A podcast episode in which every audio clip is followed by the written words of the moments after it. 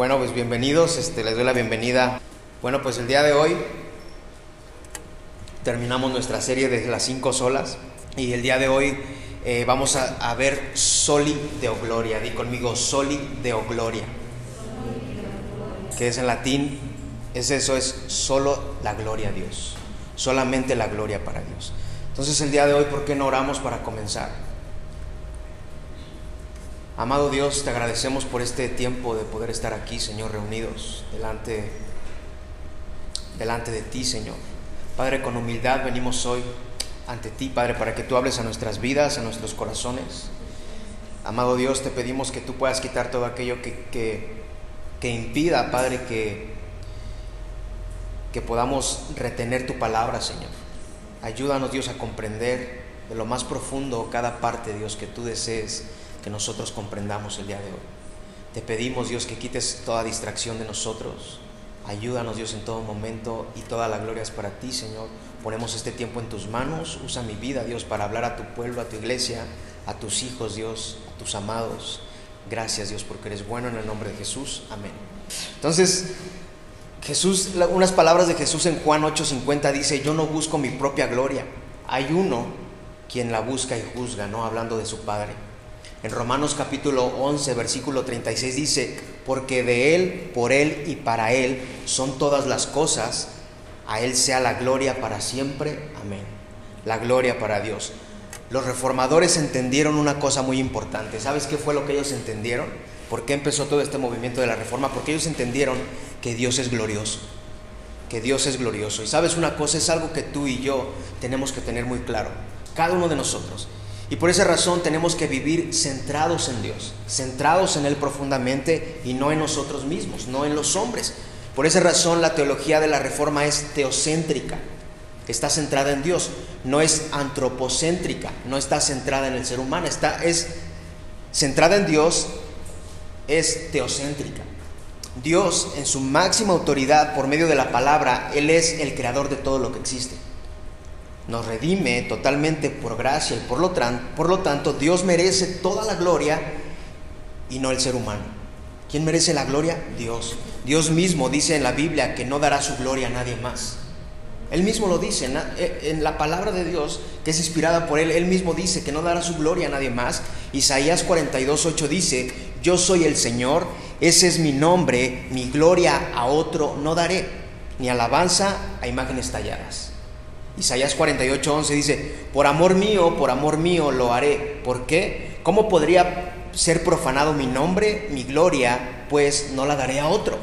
Dios, el creador del universo, el rey de reyes, el señor de señores, y de todo lo que existe, no comparte su gloria con absolutamente nadie. Dios todo lo que hace es para su propia gloria. Todo lo que Dios hace es para su propia gloria. Y eso es una buena noticia para ti para mí.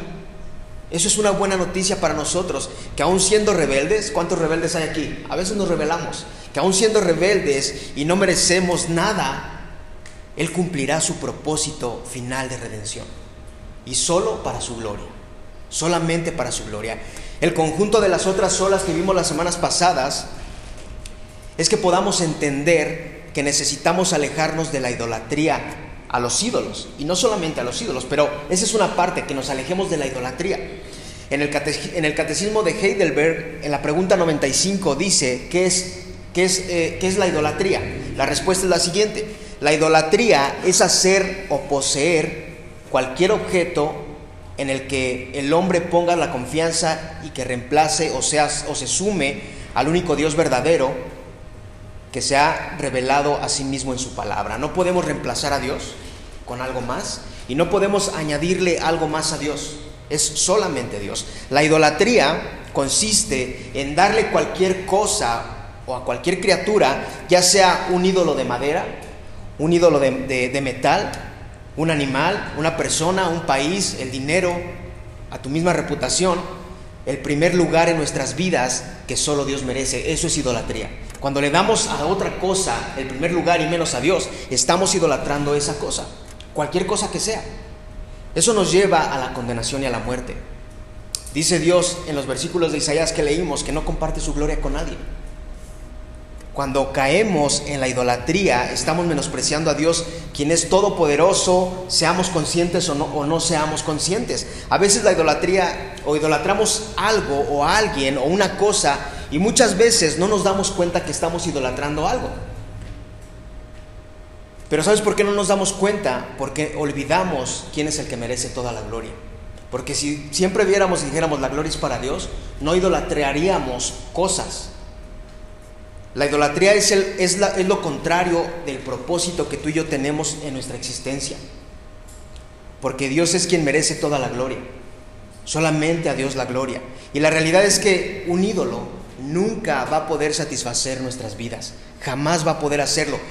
Y menos llenar nuestros corazones que muchas veces están vacíos.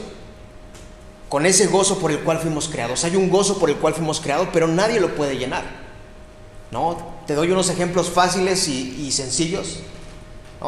Me voy a poner yo de ejemplo y a veces te voy a poner a ti. De repente imagínate que idolatro el fútbol. A mí me encanta el fútbol. A muchos no les gusta, pero a, a mí me gusta el fútbol. Imagínate que idolatro el fútbol y cuando pierde mi equipo me siento triste. Y cuando gana mi equipo me siento contento. ¿Te ha pasado? Me siento alegre cuando gana, pero esa idolatría al fútbol determina mi estado de ánimo. Si gana, estoy feliz mi equipo. Si pierde mi equipo, estoy triste. Sí, eso es idolatría. O idolatrar a otro ser humano. Cuando tú idolatras a otro ser humano, tu estado de ánimo está puesto en esa persona. Si esa persona te dice te amo, estás feliz. Si esa persona te dice hoy no te amo, estás triste. Si esa persona está enojada, tú estás triste. ¿Por qué? Porque determinas tu, vida idolatrando a esa persona. Eso es idolatría. O, o idolatría a una imagen. Sí, de repente hay personas con las que yo he hablado y de repente te dicen, oye, me siento feliz porque tal imagen hizo lo que yo le pedí. ¿No? Y se sienten alegres.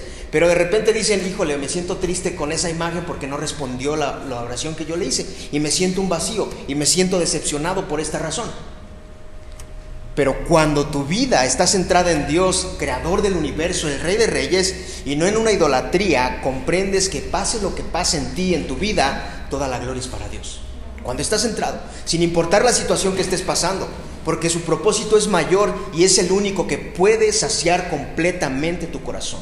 Solamente Él. En momentos buenos, Él va a estar ahí. En momentos malos, Él va a estar ahí. Es el único que puede traer gozo y paz a tu corazón.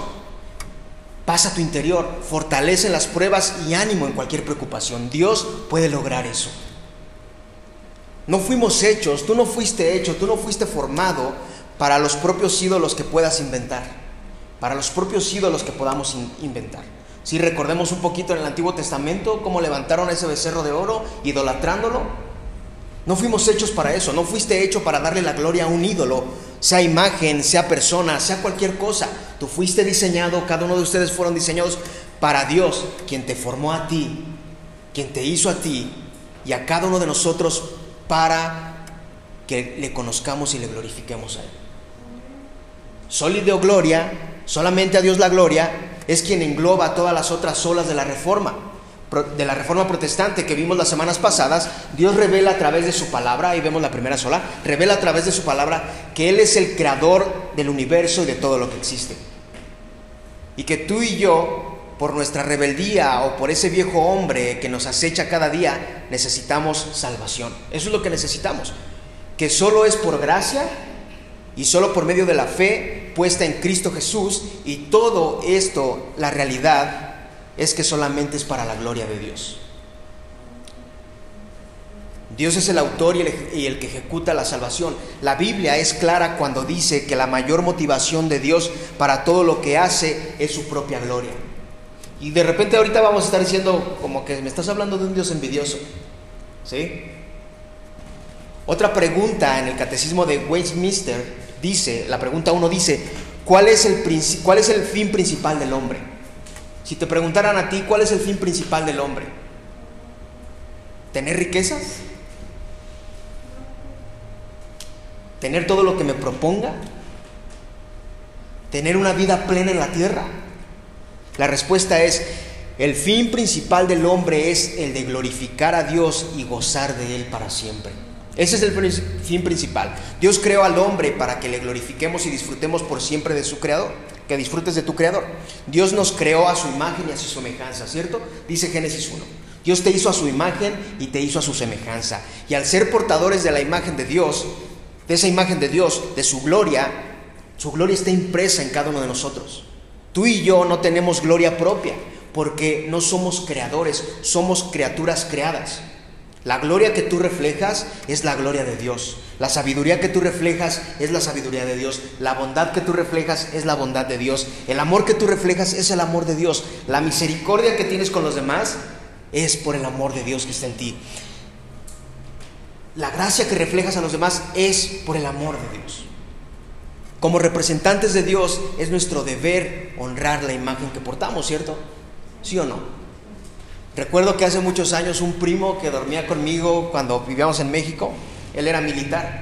Sí, este primo era militar y él a veces se dormía temprano, a veces tarde, ponía su música, pero siempre ponía un reloj a las 4 de la mañana. Y a las 4 de la mañana se levantaba, ¡fum!, como rayo.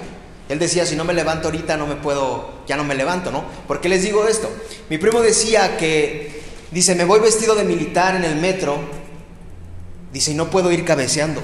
No puedo ir ahí todo como que tengo frío representando algo que no soy. Dice, si llevo, el, si llevo el equipo de militar, el uniforme de militar, tengo que demostrar lo que es. Tengo que demostrar esa firmeza que tiene un militar. Tengo que mostrar la disciplina que me han enseñado, la lealtad que me han enseñado y el honor que me han enseñado. Dice, es tan triste ver como un militar va vestido con su uniforme y va hecho bolita en los asientos. Dice, cuando tiene que demostrar fortaleza. No, eso decía mi primo. Entonces te pongo un ejemplo. Imagínate que alguien hace una estatua de ti. ¿Quisieras tener una estatua tuya? Que dijeran, wow, qué chido que van a hacer una estatua de mí. Imagínate que hacen una estatua de ti y quedas con la cara diferente. De repente te pones enfrente y dices, esa cara no se parece a mí. Esos ojos no son iguales a los míos. Esa nariz está más ovalada. Las orejas me quedaron más grandes. ¿No? Cosas así. Los ojos más grandes. Quizá te confundirían con otra persona, ¿no? A lo mejor tú le dices a alguien, mira, esa es mi estatua, y te dirían, ese no eres tú. No, hasta tú mismo dirías que no eres, esa estatua no te representa bien, ¿cierto? ¿Tú estarías satisfecho con esa representación que te haría esa estatua? ¿Verdad que no? Entonces, yo creo que mandaríamos a alguien y le dijéramos, ¿sabes qué? Tumba esa estatua porque no se parece nada a mí. No quiero que eso me represente, ¿cierto? Tú y yo, como imagen de Dios, de Dios vivo, de Dios soberano, debemos representar su carácter cada día. Y esa es la responsabilidad que le dio Dios tanto a Adán como a Eva. Ellos lo representaban en la tierra y ellos no pudieron cumplir con las expectativas de Dios. Ellos fueron engañados por la serpiente, ellos abandonaron el amor y la autoridad de Dios, siguiendo su propio camino y a partir de ese momento, cuando ellos fallaron, dejaron de ser buenos representantes de Dios. Y tú y yo dejamos de ser buenos representantes de Dios desde ese momento cuando ellos fallaron. Y después de que ellos fallaron, después de eso, el hombre decidió tener gloria para él mismo al querer hacerse igual a Dios. A veces queremos ser el centro de atención. El humano batalla con eso. Queremos ser el centro de atención. Queremos estar por encima de la obra de Dios. Queremos que admiren nuestros talentos, lo que yo soy. Nos vanagloriamos en las cosas que admiren lo que predico, que admiren lo que hago. ¿Sí? Tratamos de hacer un evangelio centrado en el ser humano, menos en Dios. Y de repente tenemos el síndrome del yo-yo. Es que yo, yo, yo, yo. Hasta parece una rima de rap. Es que yo hago, es que yo, yo, yo, yo, yo, yo. No se trata de nosotros.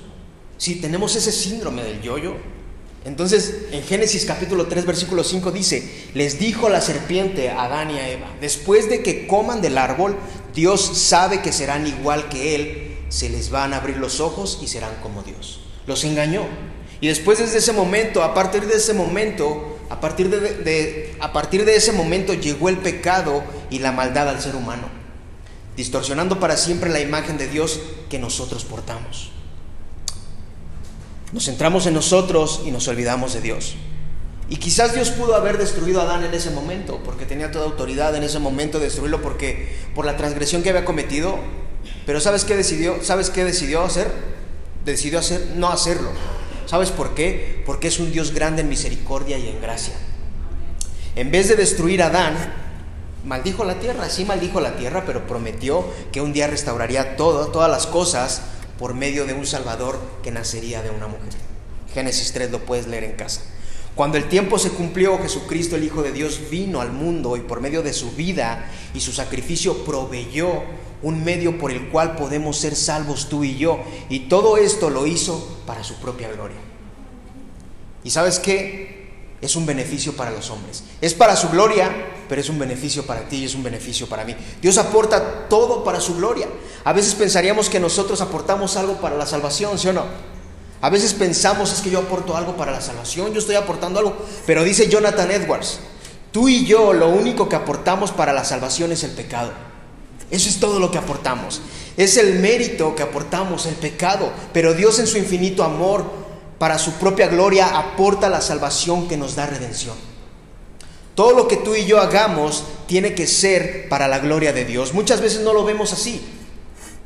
Lo hacemos para nuestros propios deseos, para nuestros propios deleites, para nuestros propios méritos, para nuestro propio ego, pero cuando eres alguien redimido y reconoce quién es su Salvador, comprendes que todo lo que haces es para la gloria de Dios.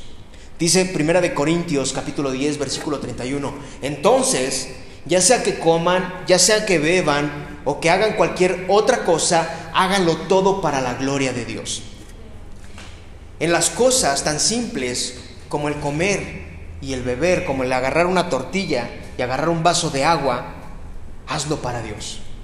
Cada decisión que tú tomas en la vida, en cada área de tu vida, aún la conducta que tomes en cada decisión, porque a veces tú tienes la decisión de contestar bien o mal, de cómo contestamos, de ser orgullosos en cosas tan simples, todo lo que hagas, hazlo para honrar al Señor. Sí, ponte a pensar, ¿estará bien que yo hable así o, no? ¿Estará bien que explote o no? ¿Qué va a pensar Dios? ¿Sí? No trates de quedar bien con alguien. Trata de quedar bien con aquel que merece toda la gloria, aquel que es digno de toda gloria, porque ya sea que hagas lo que hagas, todo sea para la gloria de Dios. En muchas partes de la Biblia vemos ejemplos donde todo lo que Dios hace es para su gloria. Y sería un momento interminable donde si descifráramos cualquier versículo o capítulo, no terminaríamos hoy. Entonces yo te voy a dar la cita, si tú la quieres apuntar y quieres leerla en tu casa, lo puedes hacer. Isaías 43 nos dice que Dios nos creó para su gloria. Isaías capítulo 49 dice que Dios eligió a Israel para su gloria. En el Salmo 106, Dios rescató a Israel de Egipto para su gloria. En Romanos 9, Dios levantó al faraón para demostrar después Dios su misma gloria. Ezequiel capítulo 20, Dios salvó a Israel del desierto para la gloria de su nombre. Deuteronomio, el libro de Deuteronomio, declara que Dios no le entregó la tierra prometida a Israel porque ellos eran increíbles. No era un pueblo, no era un pueblo increíble, sino porque Él es increíble. Es para su gloria.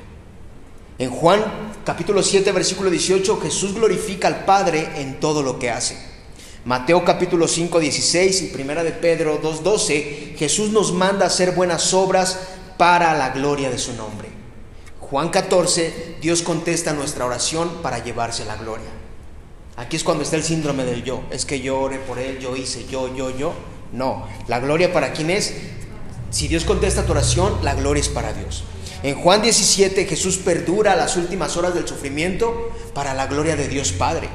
Hay un momento donde Jesús ya no puede, pero él perdura para la gloria de Dios. En Primera de Corintios capítulo 10 versículo 31, todo lo que hagas hazlo, como lo leímos, para la gloria de Dios.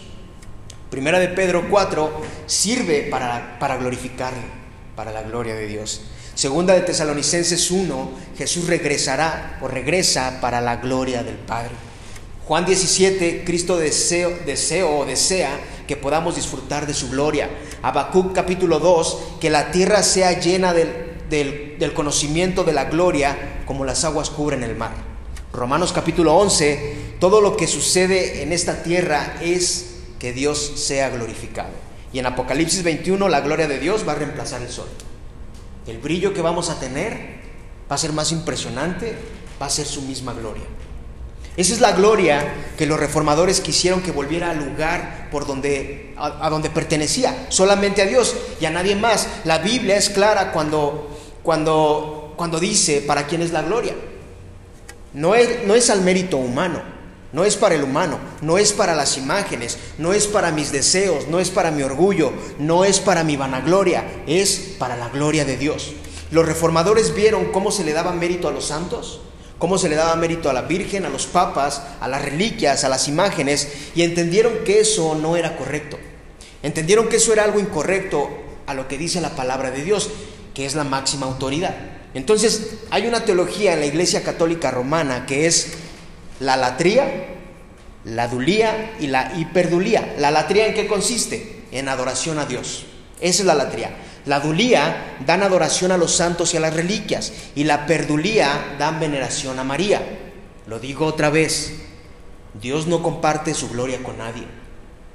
Los reformadores se dieron cuenta de que la gloria no era para Dios en ese momento, sino que estaba dividida. Pero Lutero comprendió que el único que merece la gloria era Dios, el creador del universo. En, en 1 Corintios 29, 11 dice, tuya es, oh Señor, la grandeza, el poder y la gloria y la victoria y la majestad. En verdad, todo lo que hay en el cielo o en los cielos y en la tierra, tuyo es el dominio, oh Señor, y te exaltas como soberano sobre todo. David está, David está expresando que todas las cosas pertenecen a Dios. Di conmigo, todo le pertenece a Dios. Dios lo es todo. El hombre no es nada. Dios lo es todo. A Dios le pertenece todo. A Dios le pertenece la majestad, el poder, la grandeza. Todo lo que existe en el cielo, todo lo que existe en la tierra, todo está bajo su dominio. Soli de gloria. Todo para su gloria. Jonás, todos, todos conocemos a Jonás. Jonás reconoce que la salvación le pertenece solo a Dios. No, de repente Jonás, Dios lo manda, le dice, ve a Nínive y tienes que profetizarles para que se salven y él se, se emberrincha, se pone de orgulloso y le dice, ¿cómo los vas a salvar? ¿Por qué lo vas a hacer? Le dice, ah, no vas a entender, se lo come un pez, ¿no? Muchos dicen que es una ballena, se lo come un pez y de repente en el pez reconoce y dice, sí, Señor, está bien, la salvación es solamente tuya. Él reconoce quién es el Salvador, la salvación es del Señor, dice en, en Jonás 2, 9. Y te doy unos ejemplos. En Apocalipsis 19:10, cuando un ángel llega a donde estaba Juan, llega con Juan y quiere, y Juan de repente ve ese ángel y Juan de repente se quiere hincar pensando que era Dios y adorarlo. El ángel muy bien podría haber dicho, bueno, que, está bien, ¿no? Que me rinda adoración, qué bonito es que rendir adoración, ¿no? Él pudo haber hecho eso, el ángel. Pudo haber dicho, bueno, que, que Juan me rinda adoración a mí. Esa adoración no le pertenecía a él, no le correspondía a él. Y si él hacía eso, le estaba robando la gloria a Dios. Y pues quizás los ángeles, los ángeles tienen la facultad de tomar decisiones. ¿Sí? ¿Recuerdas a Satanás? Ellos tienen la facultad de tomar decisiones y ese ángel decidió hacer lo correcto. Quizás sabía que si le robaba la gloria a Dios no le esperaría algo muy bueno. El ángel le dice, no lo hagas, no te hinques, soy un consiervo tuyo, adora a Dios, hazlo para Dios. En Daniel 3, los amigos de Daniel ¿Cómo se llamaban? Sadrach, Mesach y Abednego.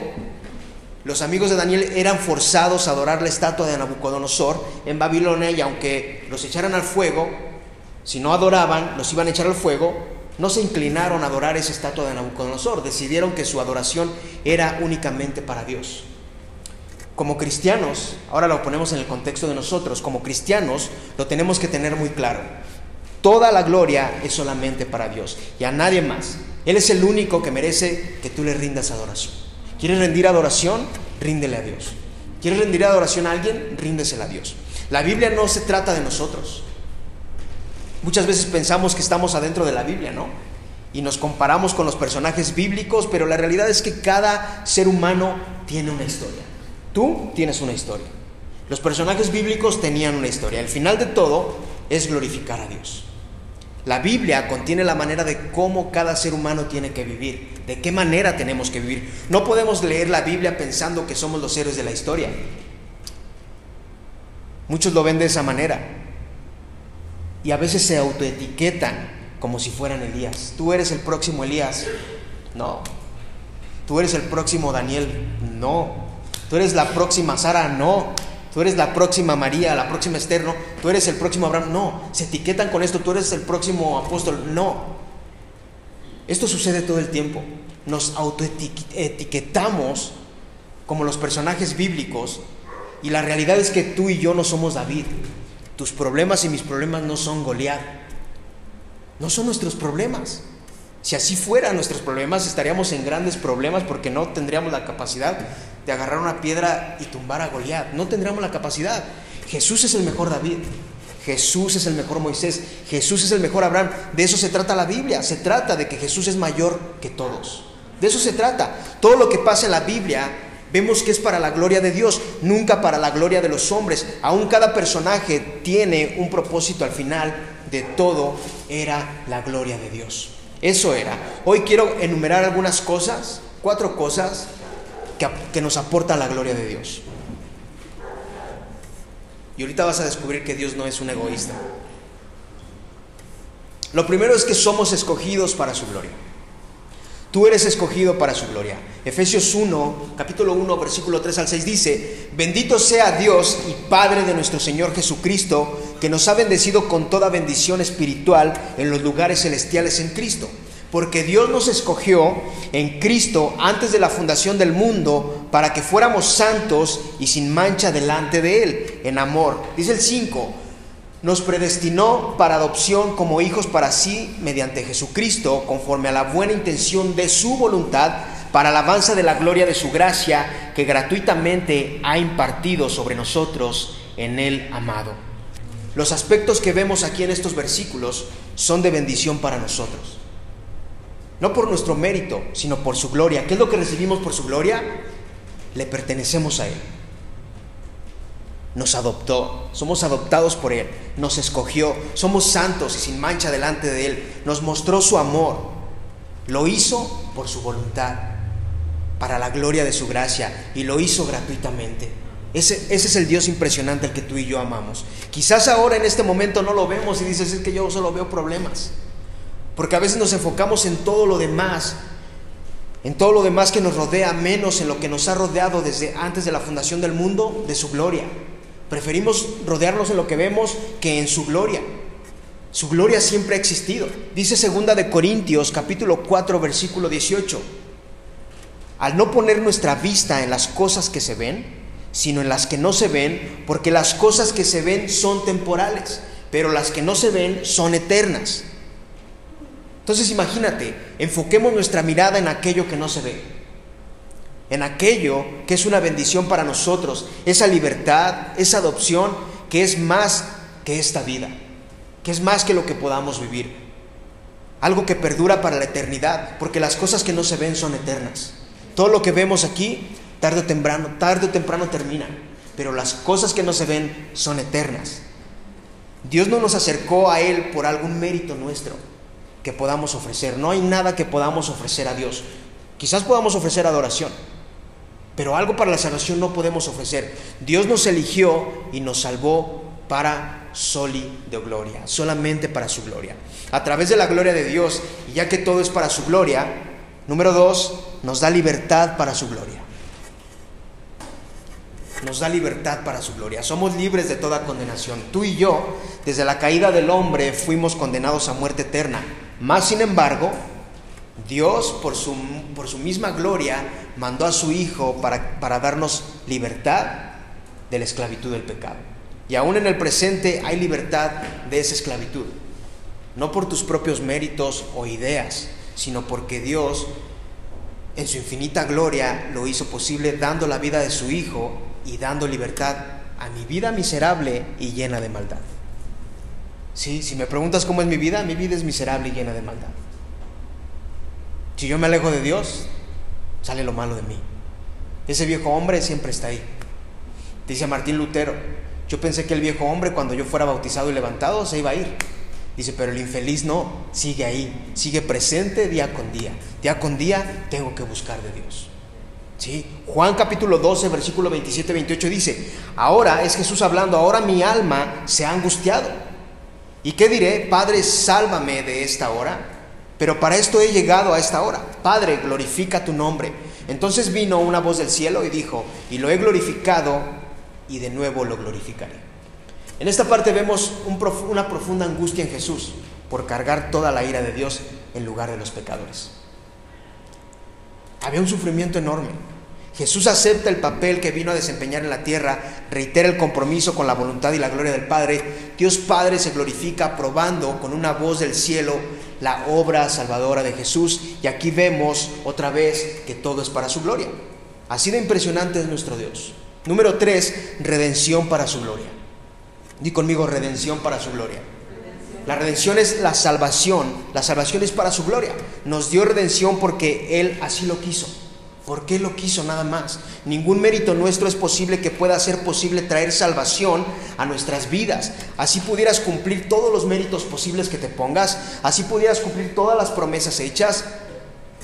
Y te esfuerces lo más que puedas. No sería posible si no fuera porque el Padre nos quiso dar redención para su gloria.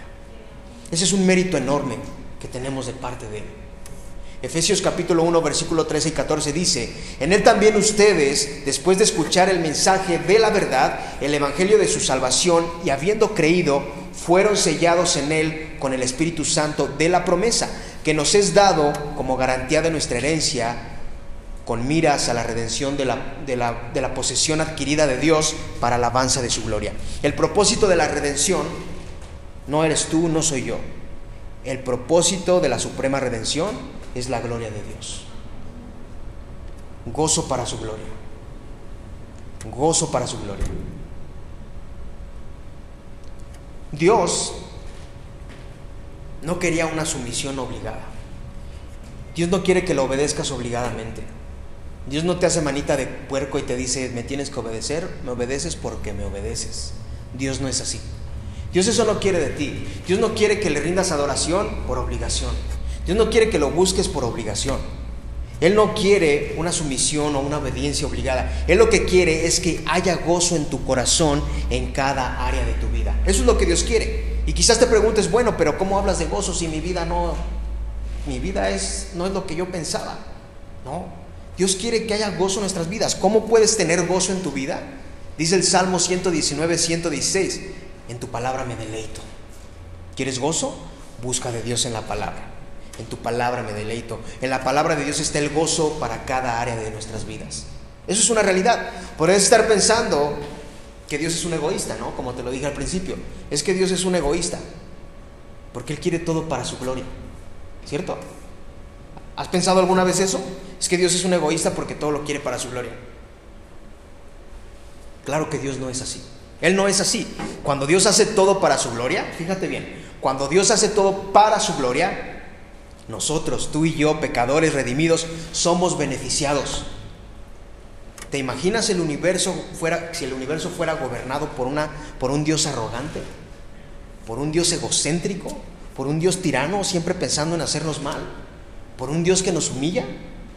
Imagínate ese Dios que de repente estás aquí y ya estás pensando mal, ¿no? Y de repente Dios te fulmina. ¿Te gustaría eso? El universo está gobernado por un rey generoso que nos formó y quiere mostrarnos su gloria y saciarnos de esa gloria que a Él le pertenece.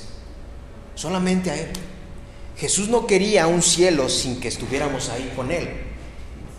Él se sacrificó por amor a ti, por amor a cada uno de ustedes, para que fuéramos parte de su reino. Literalmente, ¿qué crees que hizo? Dios no humilla, literalmente Él se humilló. Él se humilló por nosotros para mostrar un amor sincero, para mostrar un amor eterno, para mostrar el amor más loco que te puedas imaginar, como el Rey de Reyes y Señor de Señores se va a humillar por mí, para que pudiéramos contemplar su gloria y tener gozo en Él en todo momento de nuestras vidas. Juan 17, 24 dice, Padre, quiero que los que, me, los que me has dado estén también conmigo donde yo estoy, para que vean mi gloria, la gloria que me has dado porque me has amado desde antes de la fundación del mundo. Esa es una noticia extraordinaria de cómo Dios nos ama, de cómo a través de su gloria nos muestra un amor, nos muestra redención. ¿Recuerdas que dijimos algunas semanas atrás que todo es de Él, para Él y de Él? Y como todo le pertenece a Él, como todo, absolutamente todo le pertenece a Él, tú puedes tener la seguridad de que cuando termine tu historia en la tierra, porque no somos eternos aquí, eso es lamentable, pero no somos eternos. Cuando termine tu historia en la tierra, totalmente todo, cuando terminen tus preocupaciones, ¿tienes preocupaciones? Cuando terminen tus lágrimas, tus dificultades, tus fracasos, tus victorias, tus desesperanzas, tus esperanzas, todo, absolutamente todo será para mayor bien. Algún día, algún día los creyentes no solo verán su gloria, también participarán de su gloria y será nuestro gozo eterno en Él a través de la comunicación que tenemos en Cristo. Ese es el mayor gozo que podemos tener. Por eso Romanos 8:28 dice, y sabemos que para los que aman a Dios, todas las cosas cooperan para bien. Esto es para los que son llamados conforme a su propósito. En cada área de tu vida, al comprender que hay un propósito de parte de Dios para ti, te va a traer gozo en medio de cualquier situación. Yo a veces tengo situaciones difíciles. ¿Tú las tienes también a veces? Todos tenemos situaciones difíciles. Y no quiero decir que ya no vas a sentir la tristeza. No quiero decir que ya no vas a sentir la alegría, que ya no vas a sentir gozo, que ya no vas a sentir la preocupación, la frustración, la desilusión. No, no eres un robot, porque eso es parte de nuestra humanidad, es parte de nosotros. Lo que te quiero decir es que en cada área de tu vida comprenderás que hay un propósito de parte de Dios que te dará gozo el saber que todo coopera para bien en tu diario vivir, cualquier situación. Y quiero concluir con esto. La vida cristiana, tú eres cristiano, la vida cristiana se trata de vivir centrada totalmente en Dios y no en nosotros mismos o alguien más. Esa es la vida cristiana. La vida cristiana se centra en Dios. No se centra en el predicador, en el cantante, en los hermanos. La vida cristiana se centra simplemente en Dios. Vivamos contemplando su gloria, lo inmenso de su gloria. O sea, ponte a pensar lo inmenso de su gloria, los atributos que te muestra, nos muestra algo que no merecemos. Nos muestra algo que no merecemos como es la misericordia y la gracia, como es la bondad, como es el amor que tú y yo no merecemos, pero Él en sus atributos nos muestra eso. Contemplemos su gloria en el Evangelio para llegar a ser más transformados como Cristo. Que cada día seamos más como Jesús, más como Él, menos como yo. Busquemos su gloria en cada área de nuestras vidas. No se trata de buscar su gloria solo en la iglesia, solo cuando vengo el domingo, no. Busquemos su gloria en cada área de nuestras vidas. ¿En qué? En tus relaciones. En las victorias que tengas, en las derrotas que tengas, en las pruebas que vengan a ti, en los desiertos, en las frustraciones, con tus hijos, con tu esposa, con tu esposo, con tus padres, en tus estudios, en tu trabajo, lo que publicas en las redes, las pláticas que tienes con los demás. Porque recuerdas lo que dice Corintios 10:31. Ya sea que comas, ya sea que bebas o hagas cualquier cosa, hazlo todo para la gloria de Dios. Todo lo que hagamos es para la gloria de Dios. Todo lo que hagas, hazlo para, para, la gloria de Dios. No te jactes, no te enorgullezcas pensando que tú mereces ser glorificado, cuando debemos de ser humildes en todo tiempo. A veces tenemos que tener humildad, no glorificarnos, ser humildes. Dice la palabra que todo aquel que se enorgullece, Dios promete humillarlo a su tiempo. Y te doy un ejemplo en Hechos capítulo 12, 23. Herodes le robó la gloria a Dios, no le dio la gloria a Dios. ¿Y qué crees que hizo Dios? Ah, me robaste la gloria, mandó a su ángel, lo hirió y ¿qué crees que pasó con él? Murió comido por gusanos. Dice Lucas 14, 11, porque todo lo que se engrandece será humillado y el que se humilla será engrandecido. No darle la gloria a Dios en el ministerio, no darle la gloria a Dios en los dones que te ha dado, no darle la gloria a Dios en tu vida diaria, eso es un asunto grave cuando sabes y conoces la verdad. Dios no comparte su gloria con absolutamente nadie. No se trata de ser nosotros mismos exaltados y no glorificarlo a Él. ¿Quieres conocer la verdadera felicidad? Si tú quieres conocer la verdadera felicidad, es solamente centrando tu vida en Dios. Con humildad y con gozo reconociendo quién es Él y lo que hizo por nosotros. Diciendo, ¿sabes qué? Tú eres la máxima autoridad. De eso no tengo ninguna duda. Y así reconocer que lo que Dios nos ha mostrado y nos ha ofrecido, no lo merecemos, pero somos beneficiados a través de lo siguiente. Dios no es un Dios egoísta. Para su misma gloria nos da redención, nos da libertad, nos da amor, nos da su gracia, nos da misericordia. Ese es el Dios que gobierna todo el universo. Si Él nos da beneficios a través de sola escritura, de sola fide, de sola gratia, de solus Christus, y todo es sol y de gloria, todo es para la gloria de Dios. Todo es para la gloria de Dios. Ese es el increíble Dios al que tú y yo amamos. Ese es nuestro Dios. Y quiero terminar con esta doxología, con esta alabanza a Dios. En Efesios capítulo 3, versículo 20-21 dice, y aquel que es poderoso para hacer todo mucho más abundante de lo que pedimos o entendemos, él es poderoso para hacer todo mejor que lo que podemos entender o podemos pensar, según el poder que obra en nosotros. A Él sea la gloria en la iglesia, en Cristo Jesús, por todas las generaciones, por los siglos de los siglos. Amén. Toda la gloria es para Dios. La gloria de Dios es el centro de todo. Podríamos pasar horas, meses, años meditando en la gloria de Dios, pensando en realidad lo que es la gloria de Dios. Su gloria es infinita y tú eres parte de esa gloria. Él es digno de toda gloria. ¿Por qué no oramos, amado Dios? Te exaltamos el día de hoy y te damos gloria por tu infinito amor. Padre, gracias porque eres bueno. Gracias por habernos dejado concluir esta serie de las cinco solas, Dios, donde podamos reconocer, Dios, que, que solamente es la escritura, que solamente es por fe, que solamente es por gracia y a través de Cristo Jesús, que somos salvos y que tenemos redención y que todo es para tu gloria, Señor. Ayúdanos, Padre Santo, a buscar tu gloria en cada área de nuestras vidas. A veces no lo vemos así, Dios, pero la realidad es que lo que tenemos que hacer es buscar la gloria en cada área de nuestras vidas, que aun con nuestras relaciones sea para tu gloria, que aun en las victorias sea para tu gloria, que aun en las derrotas sea para tu gloria, que aun en las pruebas, en los desiertos, en las frustraciones, en cada área, en la familia, todo sea para tu gloria, Señor. Aun en el trabajo, lo que hagamos sea para tu gloria.